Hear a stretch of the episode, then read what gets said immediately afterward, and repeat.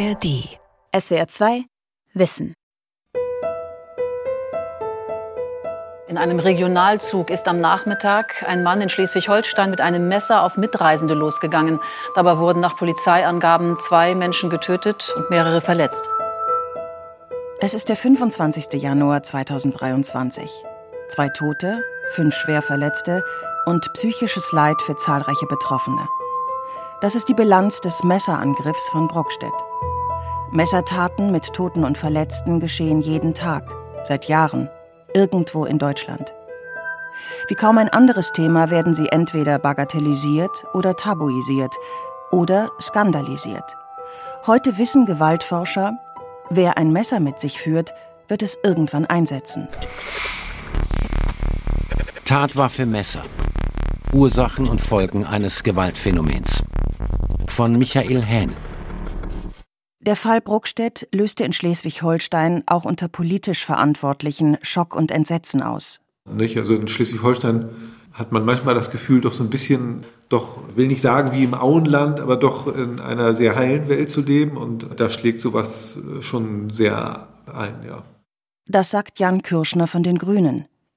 Er ist erfahrener Strafverteidiger und der Vorsitzende des Rechtsausschusses im Landtag von Schleswig-Holstein. Als wir oder als ich die Nachricht erhielt, da waren wir im Plenarsaal und die Staatssekretärin sprach mich an, dass es ein Attentat gegeben haben soll mit Toten. Und also ich habe allen angesehen, dass alle wirklich geschockt waren und dass das eine totale Sondersituation war, weil ja, also dass Leute zu Tode kommen, das das gibt es, aber ja, auf diese Weise und äh, letztendlich viele der Beteiligten haben auch Kinder äh, und die Strecke nach Hamburg ist auch schon jeder im Zug gefahren. Um das Ausmaß von Angriffen und Amoktaten mit Messern besser einschätzen zu können, sollte bereits 2019 ein bundesweites Erfassungssystem installiert werden. Bis Sommer 2023 ist das nicht geschehen. Es waren Notärzte, die auf einem Fachkongress in Koblenz im Jahr 2016 auf vermehrte Stichverletzungen aufmerksam machten. Sie warfen die Frage auf, was ist die angemessene Behandlung am Tatort? In der Fachzeitschrift Der Unfallchirurg war bereits im Juni 2015 gefordert worden, Zusammenfassend ist die Verknüpfung klinischer Daten mit rechtsmedizinischen Obduktionsergebnissen essentiell notwendig, um verlässliche epidemiologische Daten zu generieren und insbesondere um Aussagen zur präklinischen Versorgungsrealität tätigen zu können. Das bedeutet, die Behandlungsmethoden des Rettungsdienstes müssen angepasst werden, um die Messeropfer auf der Straße retten zu können. Folgendes hatten die Autoren und Autorinnen dieses Artikels festgestellt. Vermeidbare Traumatodesfälle waren bedingt durch unbehandelte Einwirkungen auf die Lunge, unerkannte Verletzungen, Blutungssituationen sowie Ersticken und ereigneten sich am häufigsten präklinisch. Präklinisch, also bevor die Messeropfer die Klinik erreichen. Die Opfer müssen mit plötzlichen traumatischen Eingriffen in ihren Körper zurechtkommen, mit Blutverlust und großen Schmerzen. Notärztliches Rettungspersonal stand vor einer neuen Herausforderung. Klare Aussagen zum Umgang mit Messeropfern waren gefragt. Und darauf haben sich die Rettungsdienste jetzt eingestellt und die Abläufe und Prioritäten bei der notärztlichen Behandlung am Tatort geändert. Der Messerangriff im Zug bei Brockstedt am 25. Januar 2023 traf zunächst die Opfer, die Angehörigen und Freunde, aber auch Menschen, die den Tatort gesehen haben. Der Live-Reporter des NDR kurz nach der Tat. Der Täter ist ja von den mitreisenden Fahrgästen überwältigt worden. Das haben mir auch noch mal mehrere Menschen, äh, auch die dabei waren, eindrucksvoll geschildert. Und das müssen, müssen dramatische Szenen gewesen sein im Zug und dann auch noch auf dem Bahnsteig. Äh, acht Verletzte sind äh, zu verzeichnen, darunter eben auch der Täter. Die sind jetzt in den umliegenden Krankenhäusern eingeliefert worden, drei davon schwer und zwei Menschen ähm, haben den Vorfall auch mit dem Leben bezahlt. Sascha Niemann ist Therapeut in der Traumaambulanz in Elmshorn, ein paar Kilometer von Brockstedt entfernt. Er kümmert sich um die Opfer von Brockstedt. Und weil wir ja als Traumaambulanz auch für den Kreis zuständig sind ähm, und sehr gut vernetzt sind mit der Notfallversorgung vor Ort, habe ich da gleich den Kontakt hergestellt, sodass wir eigentlich direkt am Folgetag auch schon mit einer Schule direkt gearbeitet haben. Ja, also da, da waren Schüler, die auch direkt mit im Zug gesessen haben, die auch durch den Tatort mussten, die auch das Geschehen direkt am Bahnhof auch erlebt haben. Und die waren einfach massiv schockiert. Einmal von der ganzen Dynamik, die da stattgefunden hat. Natürlich von den Bildern aus dem Abteil. Und ja, das war was sehr, sehr, sehr Nachhaltiges. Und viele kannten einfach auch die beiden Verstorbenen. Sascha Niemann spricht mit den Opfern mit jungen Menschen, denen solche Trauma-Gewalterlebnisse die Handlungsfähigkeit nehmen. Therapeuten vermitteln den Opfern von Messerangriffen zuerst, welche psychischen Folgen dieses Erlebnis hat, welche Symptome später auftreten können. Also auch erstmal den Betroffenen zu beschreiben, das sind so Symptome, die in der nächsten Zeit vorkommen können, also Schlafstörungen, Bilder, die immer wieder hochkommen, so eine Form von Übererregung, Angstzuständen, und dass dort erstmal die Betroffenen erstmal begreifen, dass es normale Reaktionen auf eine unnormale Ursache sind. Das nimmt meistens schon sehr viel Druck raus. Messerangriffe können langfristige Traumata auslösen. Nicht nur bei den unmittelbar Verletzten, auch bei Umstehenden oder Zeugen. Auch auf Familienmitglieder der Betroffenen werden die traumatischen Erlebnisse übertragen. Messerangriffe sollten daher nicht nur als Einzelfälle wahrgenommen werden, so Ärzte und Therapeutinnen, sondern als langfristiges Geschehen, das an Seele und Körper nagt und somit ein gesellschaftspolitisches Problem ist. Es kann, kann sein, dass noch in, in ein oder zwei Jahren was hochkommt. Also weil einfach die Verarbeitungsmechanismen ja wirklich so unterschiedlich sind. Also manche verdrängen diese negativen Emotionen, also spalten auch einen Teil dieser Emotionen ab, was vielleicht eine Zeit lang auch gut gelingt. Bei Erwachsenen ist es manchmal, dass die anfangen, sich über Suchtmittel zu betäuben, also vielleicht mehr trinken oder so, solche Dinge. Aber ja, mit diesen Emotionen ist es ähnlich wie bei so einem Wasserball, den man runterdrückt und irgendwann kommt er trotzdem wieder hoch. Nach spektakulären Verbrechen fragen sich viele Bürgerinnen und Bürger, wie groß die Gefahr ist, Opfer eines Messerangriffs zu werden. Kurz nach der Tat im Regionalzug bei Brockstedt trat Bundesinnenministerin Nancy Faeser mit Zahlen zu Messerangriffen im Verantwortungsbereich der Bundespolizei für das Jahr 2022 an die Öffentlichkeit. Gegenüber 2021 hatten sich die Fallzahlen verdoppelt. Allein in Zügen wurden 82 Messerangriffe gezählt. Vor der Innenministerkonferenz, die gerade erst getagt hat, nämlich Mitte Juni, schlug Faeser erneut ein Messerverbot in öffentlichen Verkehrsmitteln vor, damit strikte Kontrollen möglich und Gewalttaten verhindert werden können. Der nordrhein-westfälische Innenminister Herbert Reul forderte, das Mitführen von Messern an frequentierten Orten wie Bahnhöfen generell zu verbieten. Waffenverbotszonen gelten bereits auf einigen Partymeilen und an Bahnhöfen, zum Beispiel in Düsseldorf und Köln, in Dortmund, Stuttgart, Berlin und Hamburg. Außerdem wollten die Innenminister über einen automatischen Austausch bestimmter Mitteilungen zwischen Ausländer, Polizei, Justiz und Justizvollzugsbehörden diskutieren. Doch der Abstimmungsprozess zwischen den Politikern ist schwierig. A und 5b Beratung des Antrags der Fraktion der AfD mit dem Titel Bundeslagebild zur Kriminalität in Bahnhöfen und Zügen sowie Beratung der Beschlussempfehlung des Ausschusses für Inneres und Heimat zu dem Antrag der Fraktion der AfD mit dem Titel umgehend bundesweite Transparenz bei Straftaten mit dem Tatmittel Messer. Die Bundesregierung hat die Messerbewaffnung und die Messergewalt lange nicht als Bedrohung oder soziale Herausforderung in den Fokus genommen. In den vergangenen Jahren ist es zu nicht mehr als Wortgefechten im Bundestag gekommen. Dabei übertrafen sich die Parteien in ihrer jeweiligen Abgrenzung zur AfD.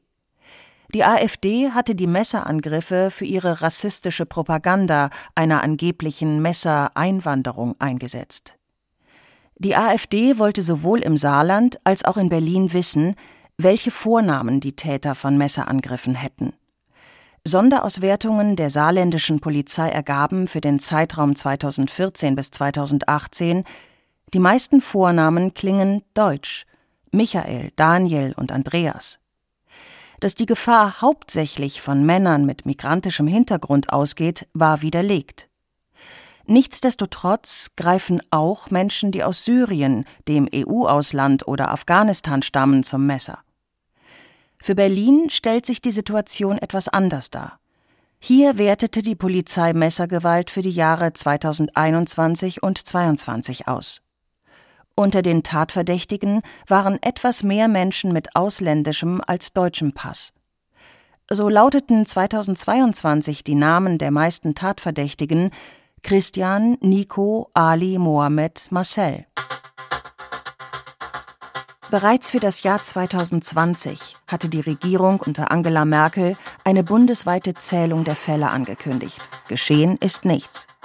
Jetzt sollen für das Jahr 2024 Daten ausgewertet werden. Die Gewerkschaft der Polizei fordert seit langem ein belastbares Lagebild für die Entwicklung der Messerbewaffnung. Benjamin Jendro von der Berliner Gewerkschaft der Polizei. Naja, grundsätzlich äh, sind die Zahlen immer ganz schön. Ne? Die Zahlen, die man in der PKS sieht, also in der Polizeikriminalitätsstatistik. Aber Fakt ist, das ist halt nur das Hellfeld. Ne? Wir äh, wissen ja oftmals nur, wer Messer äh, dabei hat oder die eingesetzt wurden, die dann auch wirklich eingesetzt wurden. Ja, eine Sache ist aber schon auch in dem, dem Zusammenhang nicht unwichtig. Wir haben halt kaum verlässliche Zahlen. Wir haben sie in Berlin, aber andere Bundesländer haben sie halt erst seit zwei, drei Jahren erfasst. Das heißt, wir wissen noch gar nicht, hat denn das wirklich alles zugenommen? Für Berlin mangelt es nicht an Daten. Seit 2009 werden die Messerattacken hier registriert und ausgewertet. Damals auf Initiative eines Mitgliedes des Berliner Abgeordnetenhauses. Allerdings hat sich die Art der Erfassung seither geändert. Insofern lassen sich die Zahlen damals und heute schwer vergleichen.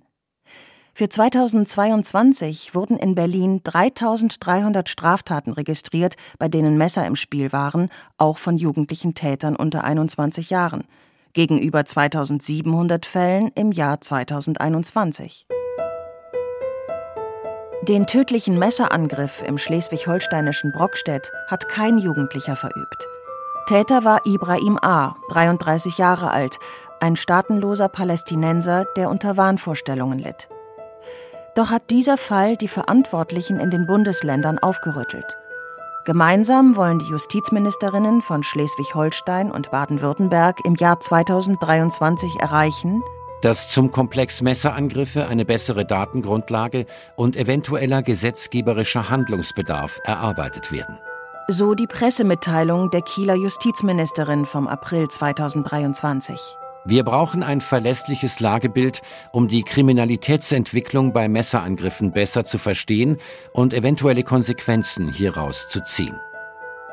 Ende Mai 2023 hat die Justizministerinnenkonferenz darum die Kriminologische Zentralstelle von Bund und Ländern in Wiesbaden beauftragt, einen Überblick zur Datenlage der bundesweiten Entwicklung der Messerangriffe und der entsprechenden justiziellen Erledigungspraxis durch Staatsanwaltschaften und Gerichte zu erarbeiten.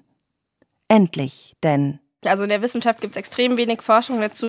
Die Kriminologin Elena Rausch und das Team von Professor Martin Rettenberger haben bereits zwei Studien zu Risikofaktoren und Tatcharakteristika bei Messergewalt vorgelegt. Es gibt Untersuchungen, aber auch nur sehr wenige zum Mitführen von Messern. Das wird erhoben in einer Schülerbefragung. Aber ansonsten zum Einsatz von Messer gibt es tatsächlich quasi keine Erhebung. Also da gab es jetzt unsere beiden Studien. Das war jetzt auch wirklich so das erste Mal, dass sich ganz konkret mit dem Einsatz von Messern befasst wurde. Und, und dementsprechend haben wir da ja die tolle Gelegenheit bekommen, da einen wissenschaftlichen Beitrag zu, zu leisten zu dieser öffentlichen Diskussion, die doch sehr auf der Grundlage von Emotionen vor allem geführt wird.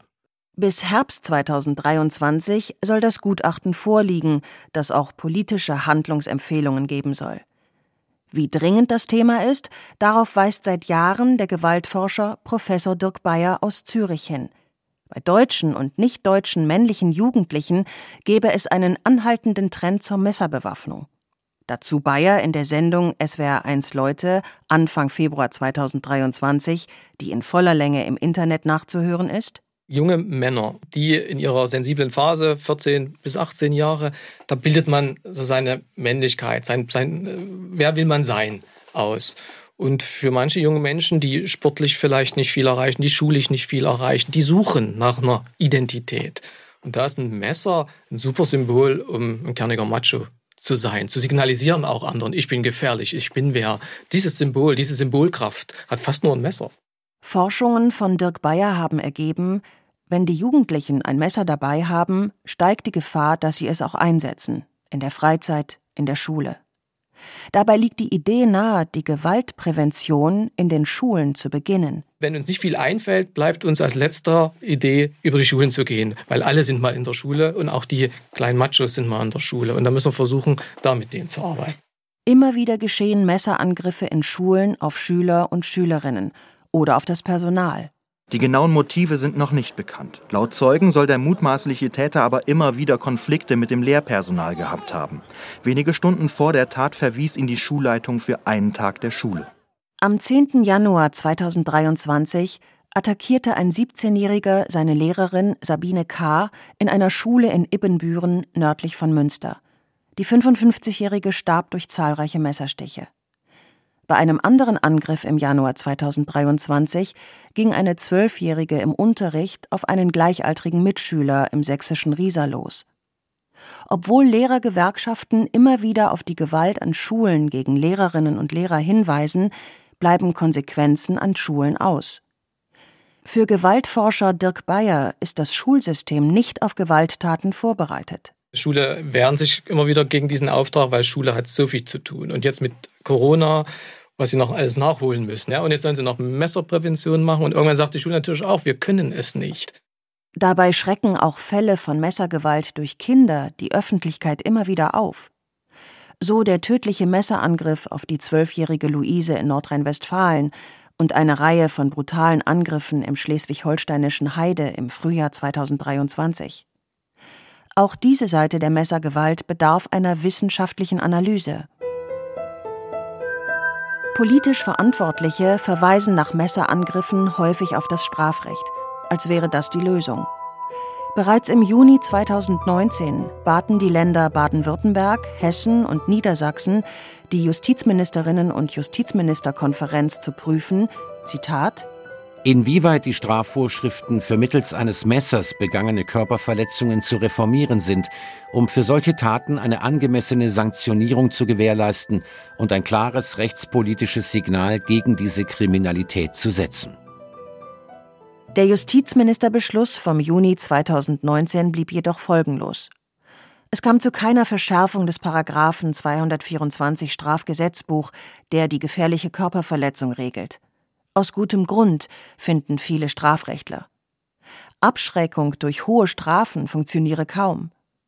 Härtere Strafen führten nicht zu weniger Gewalttaten, sagt Professor Dennis Bock, Strafrechtler am Institut für Kriminalwissenschaften der Universität Kiel.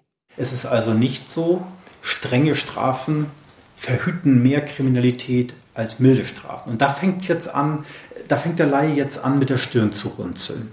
So wie denn das ist das Zweite, was die Präventionswirkung enorm mindert. Straftäter, erstens denken sie nicht oft überlegt nach vorher und dann gehen sie immer davon aus, nicht erwischt zu werden. Viele Messerangriffe geschehen spontan. Messer sind in jedem Haushalt verfügbar, lassen sich schnell in einem Laden kaufen.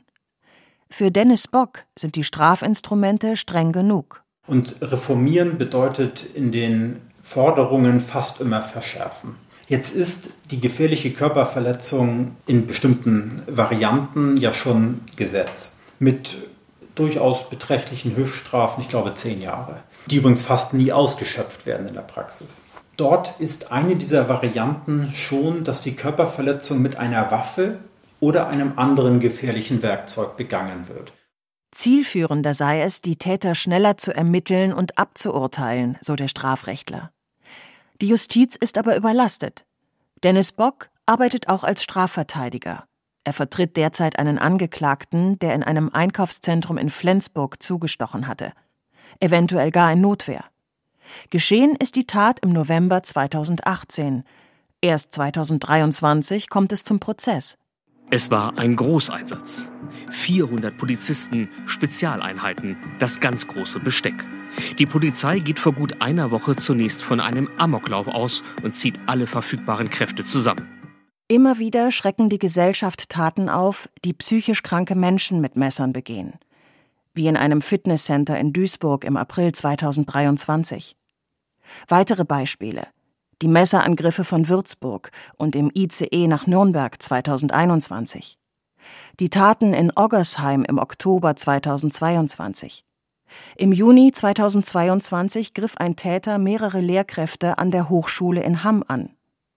Männer drangen in Schulen ein und verletzten Schülerinnen in Esslingen im Juni 2022 und in Berlin-Neukölln im Mai 2023.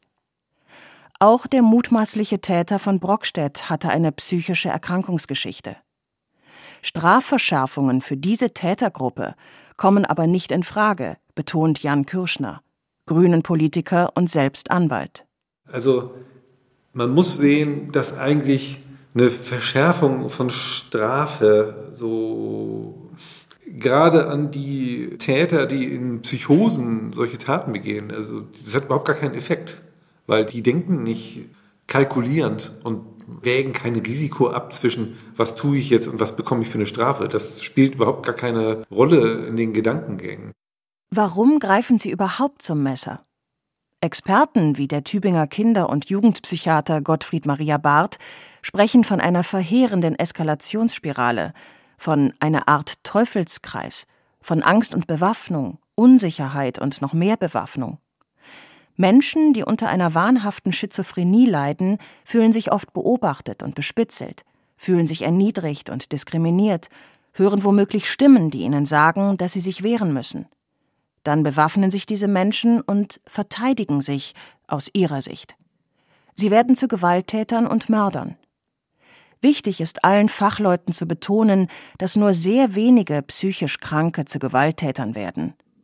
Auch SWR 2 Wissen will nicht alle psychotisch Kranken unter Gewaltverdacht stellen. Bevor dieser Teufelskreis eskaliert, sollte er möglichst durchbrochen werden. Hier setzt ein Pilotprojekt an, das im Sommer 2023 in Schleswig-Holstein beginnt. Es will sich um schwer psychisch Erkrankte kümmern, bevor sie sich bewaffnen und zur Gefahr für andere werden. Bisher gibt es das nur in einzelnen Landkreisen in Bayern.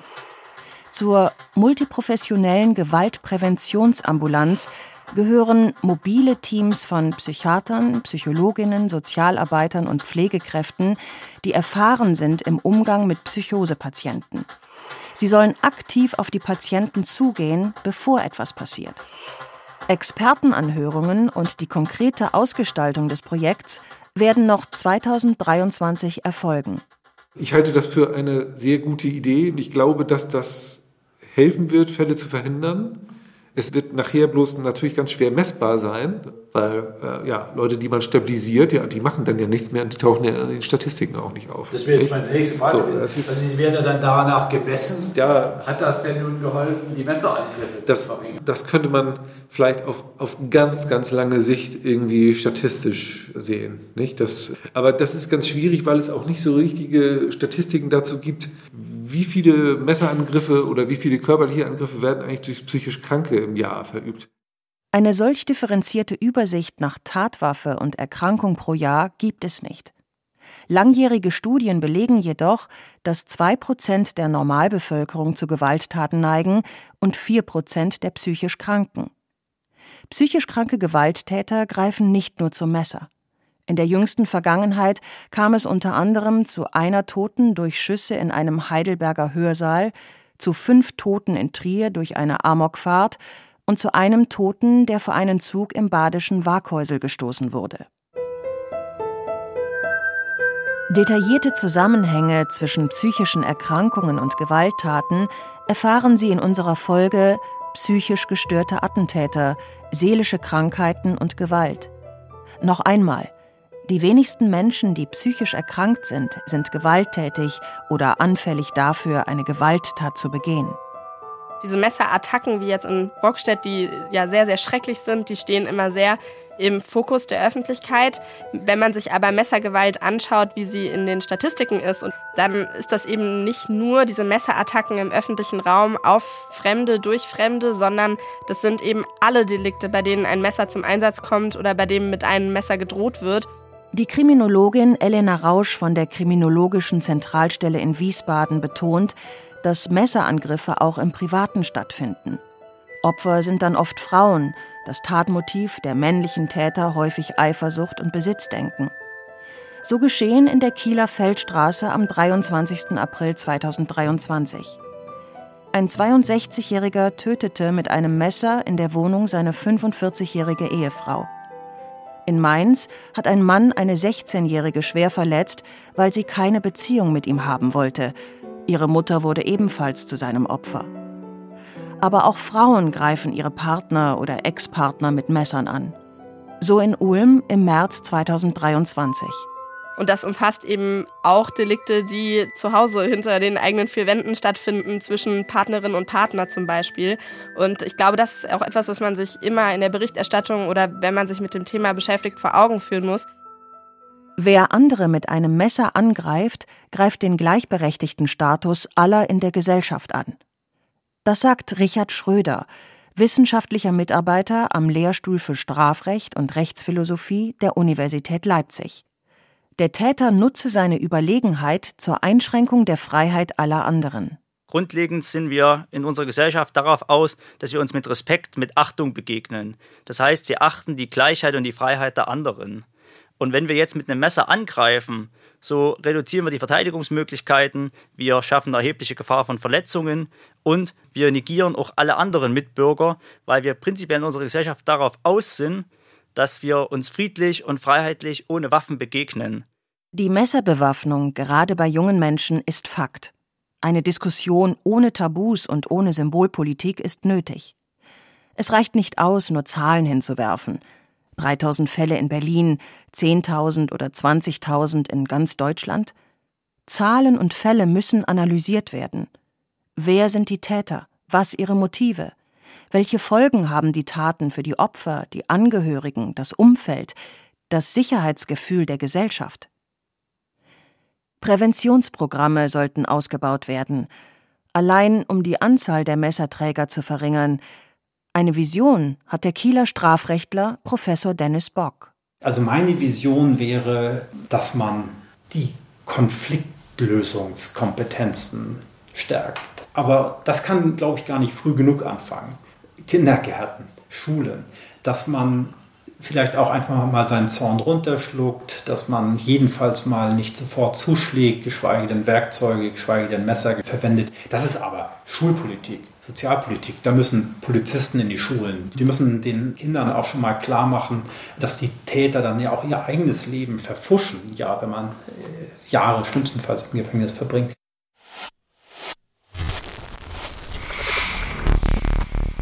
SWR 2 Wissen. Tatwaffe Messer von Michael Hähnel. Sprecherin Nadine Kettler. Redaktion Sonja Striegel. Regie Andrea Leclerc. Hi, ich bin Eva Maria Lemke und ich hab was für euch, den Podcast Dark Matters, Geheimnisse der Geheimdienste. Ihr ahnt's, es geht um Spione, es geht um Doppelagenten, aber auch um Beamte mit der Lizenz zum Abheften. Ja, die deutschen Geheimdienste, die sind nicht wirklich Bond, aber auch nicht nur Behörde. Und manchmal geht bei ihnen auch richtig was schief. Vergessene Informanten, vergeigte Operationen, verbaselte Geheimdokumente. Alles, worüber Sie lieber nicht reden würden, erzählen wir in Dark Matters mit den Experten der ARD, in der ARD Audiothek und überall sonst, wo es Podcasts gibt. SWR 2 Wissen. Manuskripte und weiterführende Informationen zu unserem Podcast und den einzelnen Folgen gibt es unter swr2wissen.de.